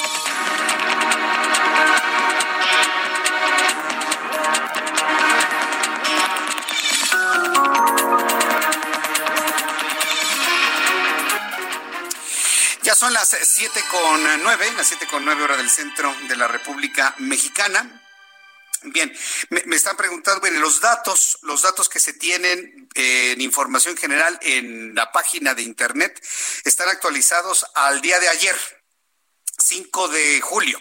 Al día de ayer, 256.848 confirmados, sospechosos 71.305, activos 26.295 y mexicanos muertos 30.639. 30.639 mexicanos muertos. Y le ponen ahí acumulados. Pues sí, pues ni modo de que no sean acumulados los muertos. Ay, no, no, si le digo que de repente uno lee cada cosa en estas páginas que tiene este gobierno actualmente, y bueno, pues es lo que le puedo informar. No hay una actualización del día de hoy, vamos a esperar si efectivamente se actualiza el día de hoy, pero por lo pronto en la conferencia vespertina ya no tiene ningún sentido verla, apáguele, pues ¿para qué la ven? Ahí nada más que lo vean los aduladores del gobierno actual, ahí los, los del par, los parches falsos y los del cabello güero falso y los del la corbatita y demás, ellos que vean la conferencia que vayan ahí a hacerles el caldo gordo. Si no hay información, no tenemos por qué verlos, no tenemos por qué estar ahí atentos a lo que digan. Así de sencillo, ¿no? No están cumpliendo con su obligación de informar, porque es una obligación constitucional y una obligación que ellos mismos asumieron, ellos mismos por campaña y presencia mediática lo asumieron y ahora resulta que no lo van a cumplir. Increíble. Pero eso es lo que eso es lo que tenemos. Sí, sí me dicen algunas personas que es una burla, una burla, por supuesto. No tenemos actualización todavía hasta el momento, estaremos muy pendientes de ello. Bien, ¿a qué vamos entonces, Orlando? Vamos con nuestro compañero Alan Rodríguez, nuestro compañero reportero urbano. Adelante, Alan, ¿dónde te ubicas? Muy buenas tardes nuevamente, Jesús Martín. Continuamos recorriendo las principales vialidades de la capital y en este lunes de adaptación a la nueva normalidad se registra fuerte carga vehicular con dirección al oriente de la ciudad en Calzada Ignacio Zaragoza. La afectación comienza desde el cruce con Churubusco y hasta la zona del puente de la Concordia. Metros antes de la subida de este distribuidor elevado, tenemos un accidente vehicular en carriles centrales, por lo que el tránsito se ve entorpecido. No se reportaron personas lesionadas de gravedad, afortunadamente. En el sentido contrario de esta arteria tenemos circulación constante desde Santa Marta hasta la zona del anillo periférico. Y es que quiero informarles que cuadras antes, exactamente en la calle de General Manuel Cepeda, perímetro de la colonia Juan Escutia, alcaldía de Iztapalapa, cayó un árbol de altura considerable por una racha de viento y el reblandecimiento del suelo. Esto provocado por la lluvia que se registró durante esta tarde. En el momento ya se encuentra personal de bomberos retirando este árbol de, de grande tamaño. Y pues bueno, será cuestión de unos cuantos minutos cuando la vialidad con dirección hacia la zona centro de la capital se libere. Bien, pues eh, gracias por la información, Alan Rodríguez. Muy buenas tardes, muchas gracias. Hasta luego, que te vaya muy bien. Vamos con mi compañero Gerardo Galicia. Adelante, Gerardo, ¿dónde te ubicas? ¿Qué tal, Jesús Martín? En la zona centro de la capital, donde ya comienza a llover de manera bastante fuerte, así que hay que manejar con mucha, mucha precaución. La cita asfáltica ya está completamente mojada y continúan los cierres a la circulación en distintas arterias. Cinco están realizando elementos policíacos para evitar aglomeraciones en el primer cuadro de la ciudad con motivo de la reactivación de muchísimos comercios en este perímetro. Los eh, cierres que siguen activos, Jesús Martín, son los que se ubican sobre la calle de la República de Brasil, la calle 5 de mayo, 5 de febrero, parte del circuito del Zócalo. De hecho, únicamente se puede entrar sobre 20 de noviembre y llegar hasta Pino Suárez. El resto queda completamente cerrado, así que habrá que tomarlo en cuenta y evitar estas vías. Por supuesto, la recomendación será quedarse en casa. Y lo pronto, Jesús Martín, el reporte. Muchas gracias, Gerardo Galicia. Hasta luego. Hasta luego, que te vaya muy bien. Vamos con Augusto Atempa. Adelante, Augusto, ¿en dónde te ubicas? Jesús Martín, pues tenemos un accidente fatal en Calzada Vallejo y Poniente 128, esto frente a la Plaza Vallejo, y es que el motociclista pierde la vida al perder el control de su, de su motocicleta cuando circulaba por Calzada Vallejo. Esto provocó que derrapara y justo en ese momento pasó un tráiler y terminó por investigar al conductor de la motocicleta. La persona que acompañaba a este motorista quedó lesionado, fue atendido por paramédicos y trasladado a un hospital pero de esta persona que viajaba en la motocicleta manejándola pierde, la vida y ya se encuentran los elementos del Ministerio Público en el lugar. La persona que manejaba el tráiler pues fue llevado a un Ministerio Público para deslindar responsabilidades. Cabe mencionar eh, para todos los amigos automovilistas que hay que manejar con mucha precaución porque en muchas zonas de la ciudad ya llovió, hay pavimento mojado y esto por supuesto provoca accidentes como este. Por lo pronto es el reporte que tengo. Muchas gracias por la información, Augusto Atempa. Muy buenas tardes. Desde Vallejo con este accidente, la verdad es tremendo. Me dice Cande Apolinar, me desconecté un rato, ya dijeron la cifra de muertos y de contagiados. No, no, no, no Cande, ya no va a haber, ya no va a haber hoy ni mañana hasta el domingo. Hasta el domingo se va a informar así de manera semanal y el domingo para que la gente no lo sepa tanto a callar a los medios, muchos medios que tomábamos precisamente la información de cuántos muertos todos los días, bueno, pues entonces cerraron la llave de la información. No la hay. Por lo tanto, eh, hay personas que me han estado sugiriendo que sean los médicos independientes los que nos manden la información a los medios de comunicación. ¿No lo va a hacer la Secretaría de Salud? Bueno, me parece que es una, es una buena propuesta que sean los directores de hospitales los que manden toda la información a nuestras redacciones y nosotros procesamos aquí la información. Eso podría ser. Es una buena idea. La cosa es hacer la convocatoria y ver quién lo quiere hacer, porque seguramente empezaría un corredero de directores de hospitales, ¿no? Claro, pues sí. Esa es, esa es la forma en la que se están haciendo las cosas. Entonces, acostúmbrese, acostúmbrese, acostumbre. Por eso votaron, ¿eh? Ah, bueno, entonces, acostúmbrese entonces.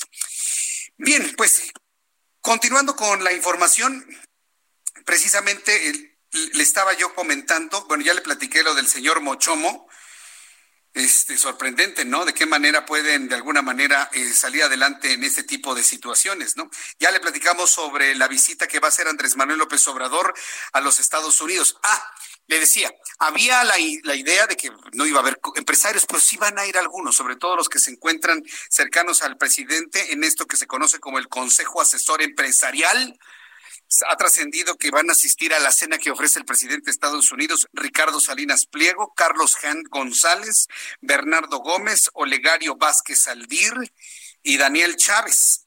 Se prevé que el encuentro se realice a las 6:45 de la tarde y contará además con la participación de los miembros del gabinete mexicano que viajan con el presidente como su jefe de la oficina, Alfonso Romo. Estará eh, Marcelo Ebrard, la secretaria de Economía, Graciela Márquez, a ver si no, a ver si no se pone toda nerviosa, ¿no? Porque no sabe ni leer cifras y luego en una cena con Donald Trump, no, hombre, ¿para qué quiere? Y la embajadora de México en Estados Unidos, Marta Bárcena, es una gran embajadora, por cierto. De esta manera lo comentó esta mañana el presidente de la República. Vamos a, llegar a, a Washington por la noche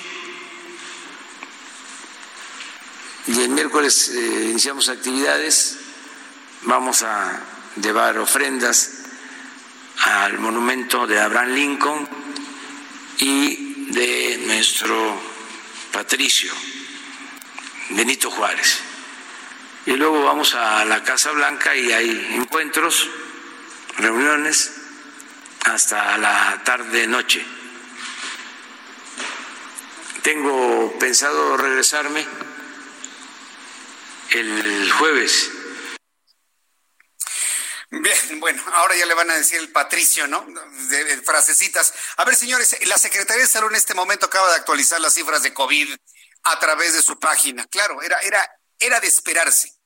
No, no, no podían mantener, y yo creo que hicieron una correcta evaluación. Yo no sé si aprobado o no aprobado, pero acaban de hacer una correcta evaluación en este momento. Han muerto más de cuatro, 480 mexicanos más a la lista de fallecidos ha actualizado la Secretaría de Salud, contrario a lo que se estaba esperando y el anuncio, la información para el día de hoy. Entonces iba a ser diario, pero a través de la página de Internet. Yo creo que los comentarios han sido muy, muy fuertes, no nada más de este medio, sino de todos, de cómo es posible violentar un derecho fundamental a la información. Entonces, pues, mire, mejor así ya no nos detenemos en la conferencia vespertina de COVID, para que leemos para qué escuchamos, mejor dicho, cosas que no están apegadas a la verdad y a la realidad.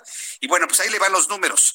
El día de hoy, la Secretaría de Salud confirma 261.750 personas contagiadas con COVID, sospechosos 73.035 activos 25.805 y han fallecido hasta este momento 31.119 personas. Esto significa 480 personas más de ayer al día de hoy.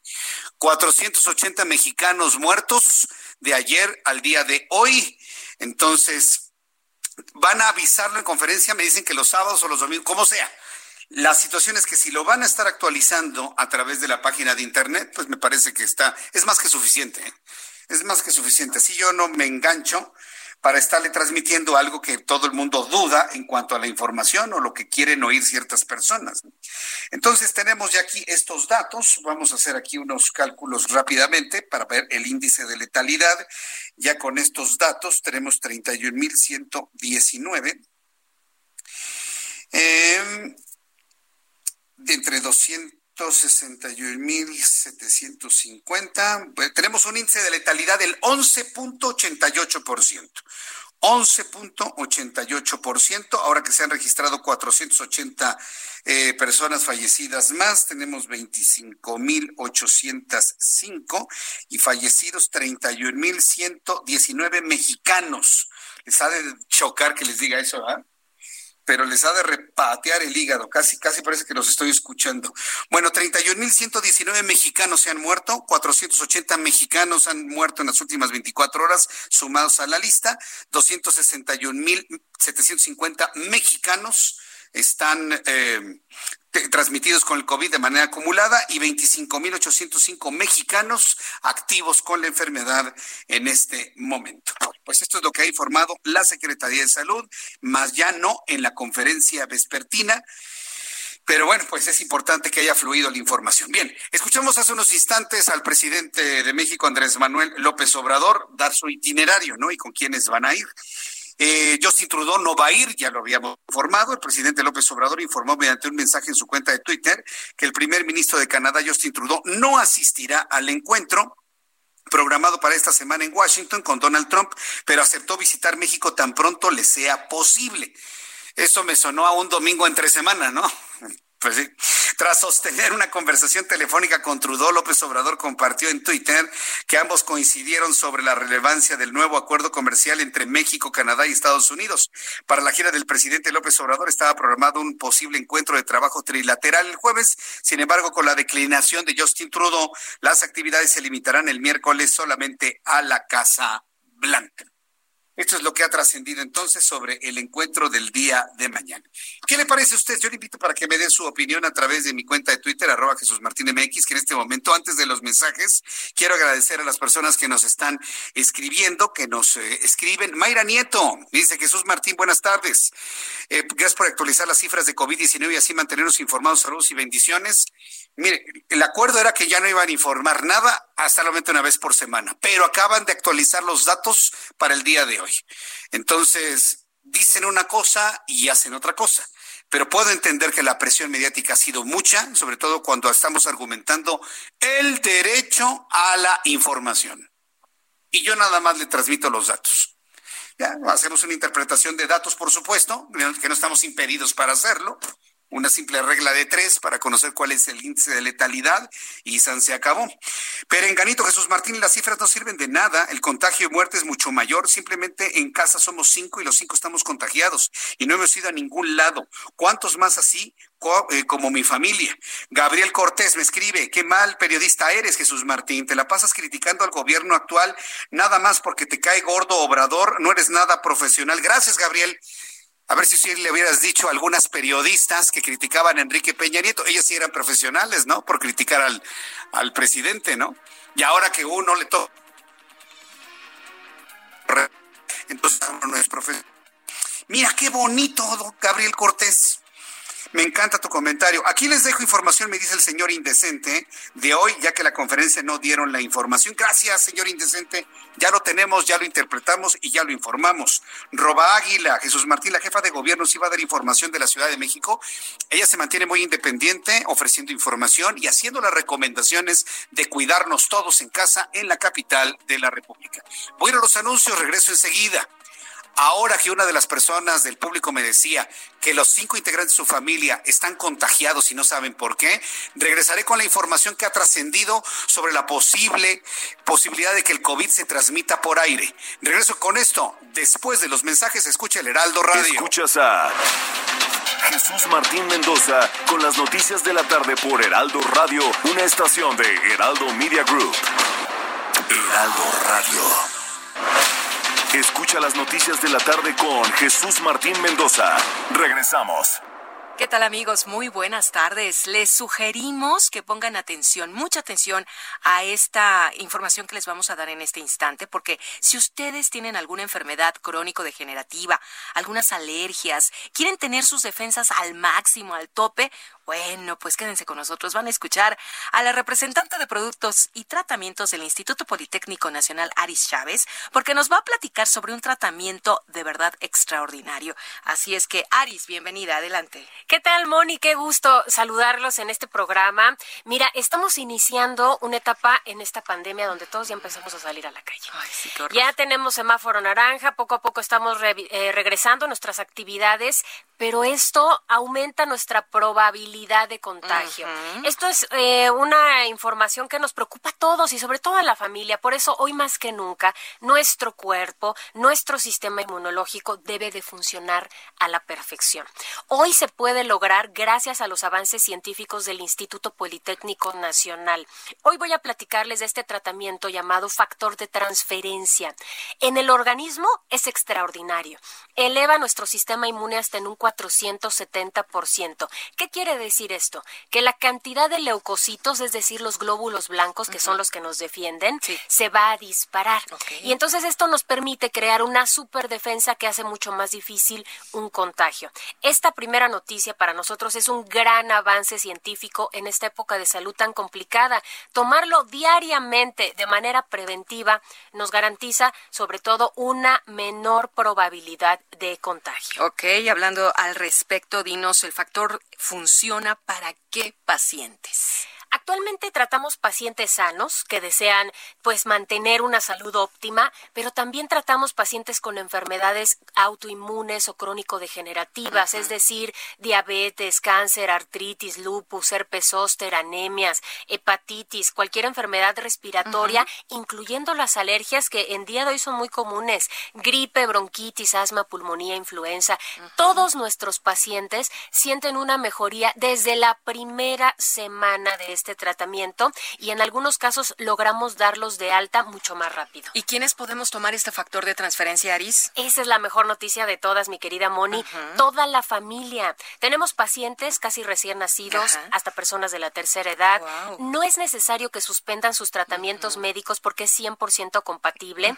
No tiene contraindicaciones ni tampoco efectos secundarios. ¿Y dónde podemos adquirir este producto, este complemento, el factor de transferencia?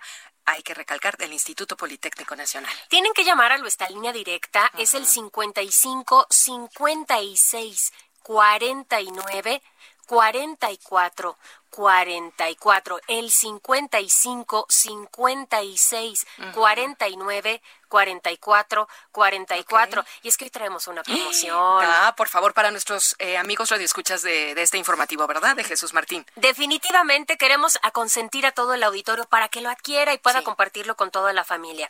Tenemos un paquete de seis dosis de factor de transferencia en el que únicamente va a pagar 1,800 pesos. Pero si llama en este momento, le vamos a obsequiar otras seis dosis más y además le vamos a incluir una careta de protección facial transparente que tiene duración de tres meses, un gel antibacterial de grado clínico de 70% de alcohol, ese es el efectivo contra los virus y las bacterias, y además hoy, por única ocasión, les vamos a incluir también una careta N95. Este cubrebocas que es una maravilla y que nos funciona muy bien a todos en esta época de cuarentena. Tenemos envíos a toda la República, facilidades de pago. Eso es lo mejor. Y lo único que tienen que hacer es llamar y ¿A dónde marcamos de nueva cuenta, Aris? 55 56 49 44 44.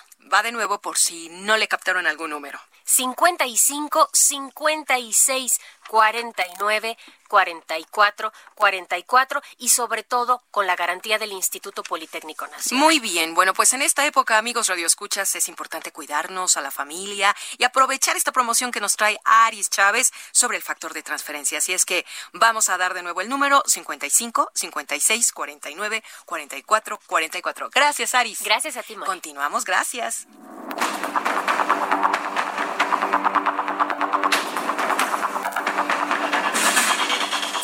Son las 7 con 34, las 19 horas con 34 minutos hora del centro de la República Mexicana.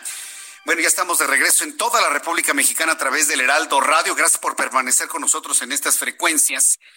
Eh, quiero hacerle una cordial invitación antes de continuar con las, eh, con las noticias. Quiero hacerle una invitación eh, para que usted me siga, me escuche a través del Heraldo Televisión. Hay muchas personas que me han seguido a lo largo de muchos años a través de la radio y desde hace ya algunos años, ya llevo dos años y medio aproximadamente y casi un año en televisión abierta.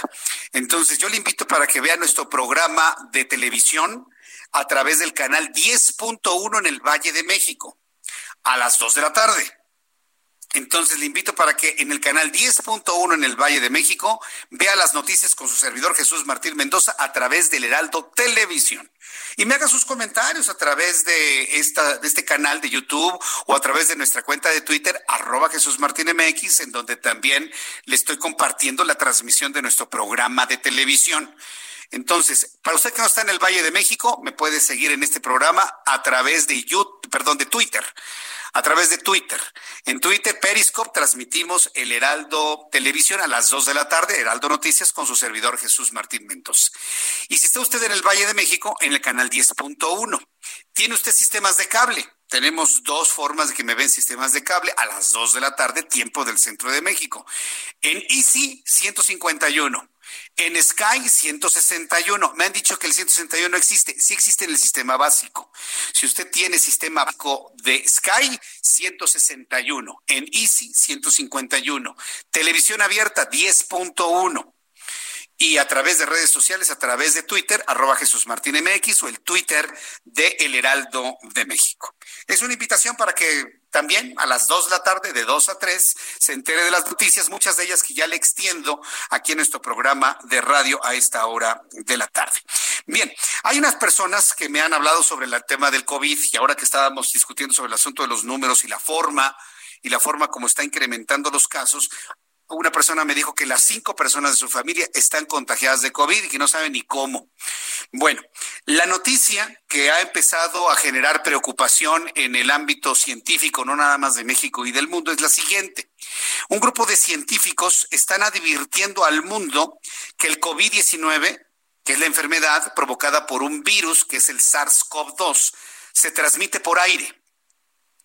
Se transmitiría por aire en total, 239 científicos han alertado a la Organización Mundial de la Salud que gotas grandes que se elevan en el aire tras un estornudo o gotas pequeñas exhaladas que pueden permanecer suspendidas en una habitación pueden infectar a una persona. Ahora, e, esto ha cambiado. Ahora resulta que no nada más es la gotita de saliva que usted expele con su, con el hablar, con el estornudar, con el toser y que cae a dos, tres metros, no. Ahora resulta que el virus puede sobrevivir en microgotas de saliva que se mantienen flotando en el aire por un tiempo indeterminado. Alguien entra a un cuarto, lo respira, entra a sus pulmones y se enferma de COVID. Lo que nos faltaba. Más de 200 científicos de, de 32 países escribieron una carta a la Organización Mundial de la Salud le voy a repetir el dato. 200 científicos de 32 países, no es poca cosa, le escribieron una carta a la Organización Mundial de la Salud para advertir la evidencia de que el SARS-CoV-2, esta nueva cepa de coronavirus, se transmite por aire. Y pedirle que revise sus recomendaciones, señaló hoy el diario estadounidense The New York Times. En total son 239 científicos los que advierten que partículas pequeñas pueden infectar a las personas. Las conclusiones serán publicadas en una revista científica en los próximos días. El New York Times dijo haber entrevistado a casi 20 científicos, incluyendo asesores de la Organización Mundial de la Salud, según los cuales ya sea en gotas grandes que se elevan en el aire tras un estornudo o por gotas pequeñas exhaladas y que pueden permanecer suspendidas en una habitación, el coronavirus se transmite a través del aire y puede infectar a personas que inhalan el aire de una habitación con aire contaminado. Hasta ahora la Organización Mundial de la Salud ha sostenido que el coronavirus se esparce principalmente a través de gotas de la respiración al ser expulsadas por personas enfermas cuando tosen o estornudan y caen rápidamente al suelo. Por eso los tapetes, ¿no? Por eso hay tanto tapete ahora, ¿no? Anda pisando unas aguas ahí extrañas, luego se secan los zapatos porque supuestamente el virus sale y cae. Ah, bueno, pero ahora resulta que estos científicos han encontrado que se mantiene flotando en el aire. El 29 de junio, en su más reciente actualización, la Organización Mundial de la Salud dijo que la transmisión aérea del virus solo es posible después de procedimientos médicos que producen aerosoles o gotas más pequeñas de 5 micrones. El Times cita a la doctora Benedetta Alegranzi, que está al frente del control de infecciones de la OMS, quien afirma que la evidencia de que el virus se transmite por aire pues no es convincente, pero 239 científicos han escrito una carta a la Organización Mundial de la Salud para advertir este hallazgo. ¿Qué le parece? Se transmite por aire. Y esto evidentemente va a preocupar a más de un científico, definitivamente.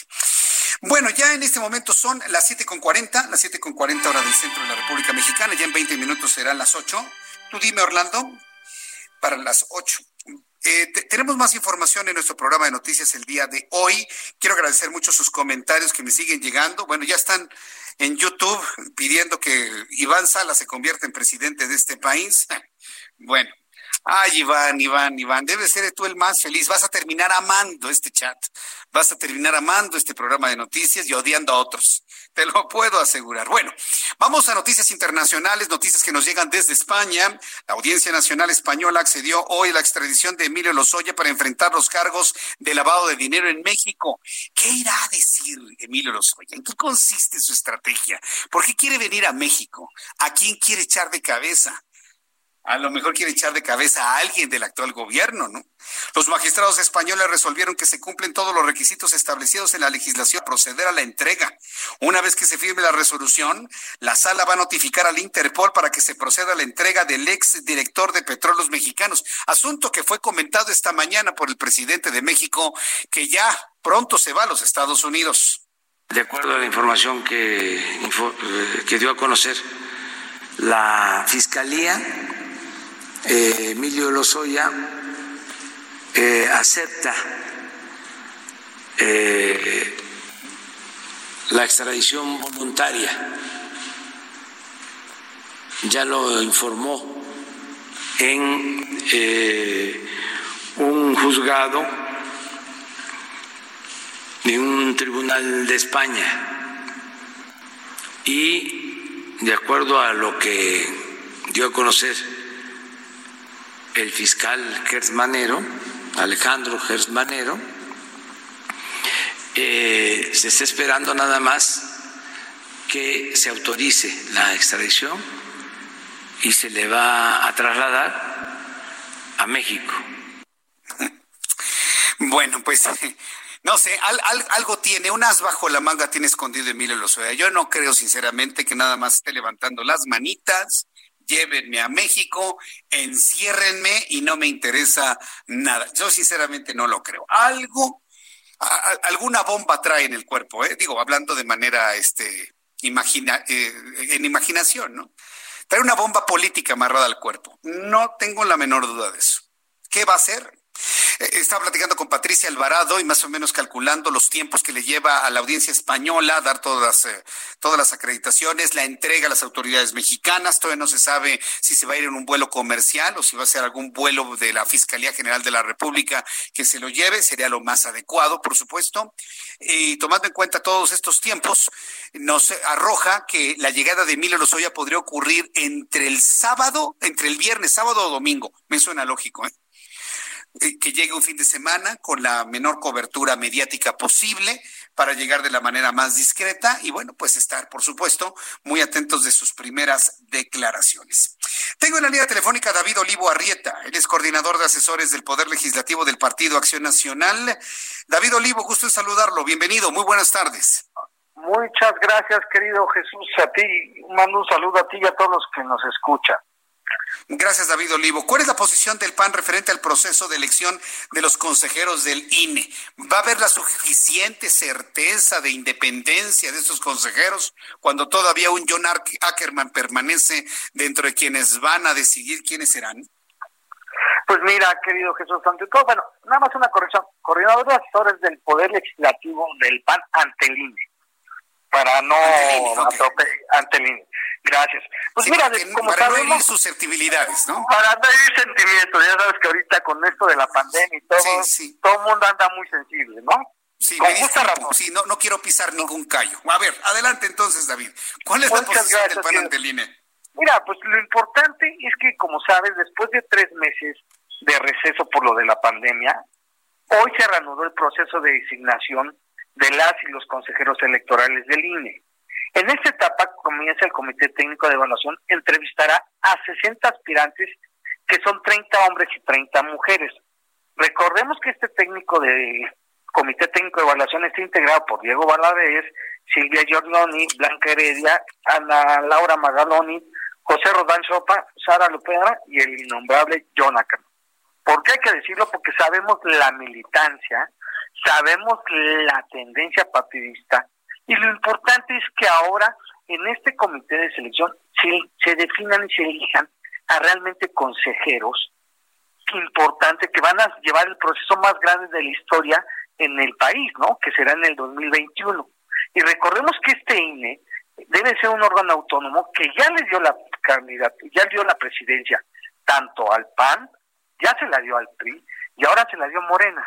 Entonces, es importante que cuidemos este proceso, que toda la sociedad civil, medios de comunicación, sociedad general, estemos al pendiente, partidos políticos de oposición, estemos al pendiente y cuidemos este proceso para tener un árbitro electoral sólido, fuerte y contundente de cara a la elección más grande de la historia de nuestro país. Sólido, fuerte, contundente, eh, independiente ideológicamente lo más posible, ¿no, David? Por favor. Exactamente. es, gravísimo el que podamos, puedan llegar este consejeros que estén moviendo la balanza hacia un lado, ¿no crees? Estoy de acuerdo, totalmente de acuerdo contigo y por eso hacemos un llamado, estamos eh, conscientes de que debe de tener, a todos nos conviene, a la democracia en el país le conviene tener un árbitro imparcial y que y demócrata, ¿no? Es, importante por el país. Bueno, ¿de qué manera ustedes van a poner candados o eh, plantear eh, condiciones para que se logren esos objetivos que nos, nos has comentado, David Olivo? Mira, lo importante es que ahorita yo veo un comité técnico que hay personas de gran trayectoria, de gran prestigio, de renombre, que abogamos a su buen juicio y a su buen criterio, porque como lo reitero, lo acabo de mencionar y lo reitero, Es importante este, este proceso porque son los árbitros electorales y a todos nos conviene tener un órgano autónomo, independiente, sólido. Pues así sea, David, así sea, de verdad, porque bueno, en todos los análisis que se han hecho, pues todo parece indicar que el presidente quiere tener todo bajo su control, inclusive hasta el órgano electoral. Sería algo verdaderamente terrible, ¿no crees? Es, mira, realmente sabemos y hemos venido señalándolo que a nadie le conviene, mira, ni a, ni a Morena le conviene, así hay que decirlo, ni al partido del presidente le conviene tener un órgano debilitado porque es, este órgano fue el que le dio ya la, presidencia, le dio la mayoría en la Cámara de Diputados. Entonces, tengamos un buen juicio, aboguemos a la vida democrática de nuestro país, abonemos a la construcción de las instituciones y el fortalecimiento de ellas. Y por favor, es importante que pedirle al presidente y pedirle al partido en el, a la Cámara, a los diputados, tengan un buen juicio, un buen criterio y abonemos todos juntos a la civilidad democrática que se requiere ahora en nuestro país. David Olivo, muchas gracias por presentar este planteamiento aquí en el Heraldo Radio. Estaremos muy atentos de todo ello, de todo este procedimiento. Gracias, David Olivo. Y un último, nada más un último comentario, estimado Jesús. Sí es importante que toda la sociedad en general, partidos políticos, medios de comunicación, líderes de opinión intelectuales, cuidemos este proceso y estemos atentos. Es muy importante y que salgan cuatro consejeros imparciales y un árbitro electoral sólido de cara a las próximas elecciones en el 2021. Mm, bien, pues yo de verdad eh, eh, lo decreto, espero que así lo sé, así sea, porque necesitamos este órgano más que fuerte, también sumamente independiente. David Olivo, muchísimas gracias por este tiempo, ¿eh? Muchas gracias a ti y a todos los que nos escucharon en el Heraldo, en el Heraldo Radio. Oye, por cierto, muchas felicidades por el primer año, ¿eh? Mucho ah, éxito. sí, un, año que ha sido sin duda intenso, pero también muy gratificante, David. Seguiremos platicando. Fuerte abrazo. Fuerte abrazo, saludos. muy bien, hasta luego. David Olivo Arrieta, coordinador de asesores del Poder Legislativo del PAN ante el Instituto Nacional Electoral. Bien, son en este momento ya las 7.49, las 7.49. Quiero enviarle un gran saludo a Erika Valdivieso. Hola Erika Valdivieso, gracias por estar siempre muy presente. Me dice Erika, Jesús Martín, aunque ya no me saludas como hace años, pero sí a Iván, Sigo dándome un tiempo para poderte escuchar desde el 2006. La primera vez fue cuando me mandaste un saludo por mi cumpleaños. Me da mucho gusto, Erika. Imagínese, desde 2006 nos está escuchando Erika. Te un fuerte abrazo para ti, para tu familia, para tus amigos. Y como seguramente te lo pedí en ese entonces, hoy te lo vuelvo a pedir, Erika Valdivieso. Recomiéndanos con tus amigos, compañeros de trabajo, vecinos y demás y aquí estaremos como siempre sirviendo para lo que tú necesites, por supuesto. Bien, quiero eh, informarle lo siguiente. Hoy tuve la oportunidad en el Heraldo Televisión, le recuerdo, véame en el Heraldo Televisión a las 2 de la tarde, 10.1 en el Valle de México, a través de Twitter, 151 de Easy, 161 de Sky. Hoy en el Heraldo Televisión platiqué con el gobernador de Baja California, Jaime Bonilla. Recuerde que ya no va a gobernar cinco años, sino dos. Finalmente prevaleció por Suprema Corte lo de los dos años. Entonces está trabajando a todo vapor, a todo vapor. Destacó que la entidad se ha ido en cierta medida aterrizando la curva de la epidemia, sin embargo no es momento para cantar victoria ni bajar la guardia. Sobre COVID, Bonilla comentó lo siguiente. Bueno, eh, aquí ha sido cíclico. Eh, obviamente cuando empezó esto entró muy fuerte por Tijuana. La pandemia, eh, nos fuimos a, a, este, a un alto contagio inmediato, luego se prendió Mexicali, cuando se prende Mexicali, ya, Mexicali, ya Tijuana básicamente iba de salida. Todavía estamos nosotros ah, medio aterrizando ya la curva. No, no podemos cantar victoria. El gobernador de Baja California dio a conocer a través de sus redes sociales la rendición de cuentas de su gobierno del mes de junio, donde afirmó que al 1 de julio su gobierno ha cumplido 70 de 100 compromisos. En ese contexto, le pregunté sobre la confianza de inversionistas. Para empezar, queríamos la fiscalía y la Fiscalía ha estado trabajando mano a mano con la Guardia Nacional y con el gobierno federal, eh, la Sedena en particular, y hemos este, establecido anillos de seguridad, hemos estado trabajando arduamente en lo que es la, el, tema de los homicidios, lo hemos podido bajar al 18% conforme al, al 2019, que eso le da tranquilidad a los inversionistas. Y el agua, ya hemos estado resolviendo los problemas del agua. Había una tremenda corrupción en Baja California con el sistema del agua. Ya hemos recuperado más de 700 millones de pesos de dinero que las empresas, muchas de ellas empresas transnacionales que cotizan en el mercado de valores, eh, que no pagaban ni siquiera sus derechos. Hemos podido recabar ese dinero y estamos reconstruyendo todo lo que es el saneamiento, o sea, el drenaje del Estado. Y eso le da garantías. Muy bien. Que vienen, hay agua, hay luz y hay mano de obra.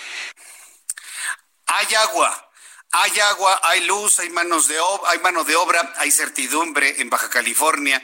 Y mire, la verdad me parece que es muy importante eh, que un gobernador de Baja California, es él, pueden ser los anteriores, los futuros gobernadores, manden una señal de confianza al exterior.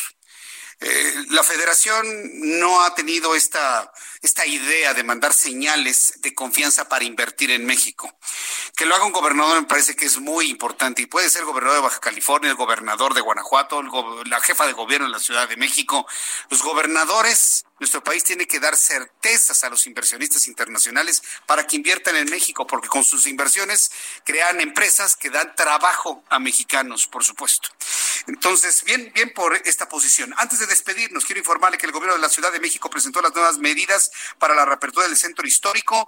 Entre los cambios se encuentran ingresar al Zócalo por apellidos, por lo que Rosa Isela Rodríguez, secretaria de Gobierno, explicó algunas de las nuevas medidas que iremos platicando a lo largo de esta semana con nuestros compañeros reporteros estaremos en el centro para ir informando cómo se debe hacer, inclusive para quienes nos visitan de otras partes del país.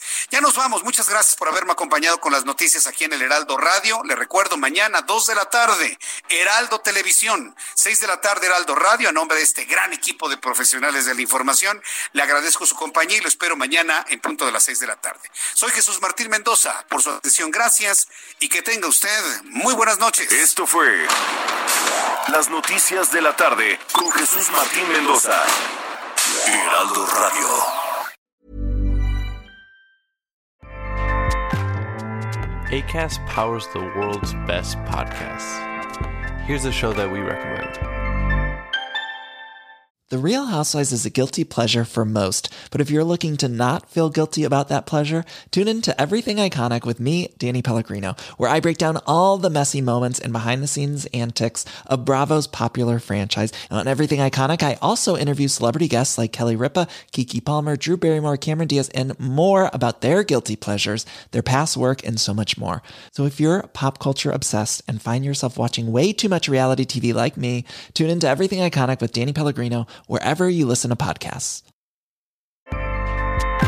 ACAST helps creators launch, grow, and monetize their podcasts everywhere. ACAST.com.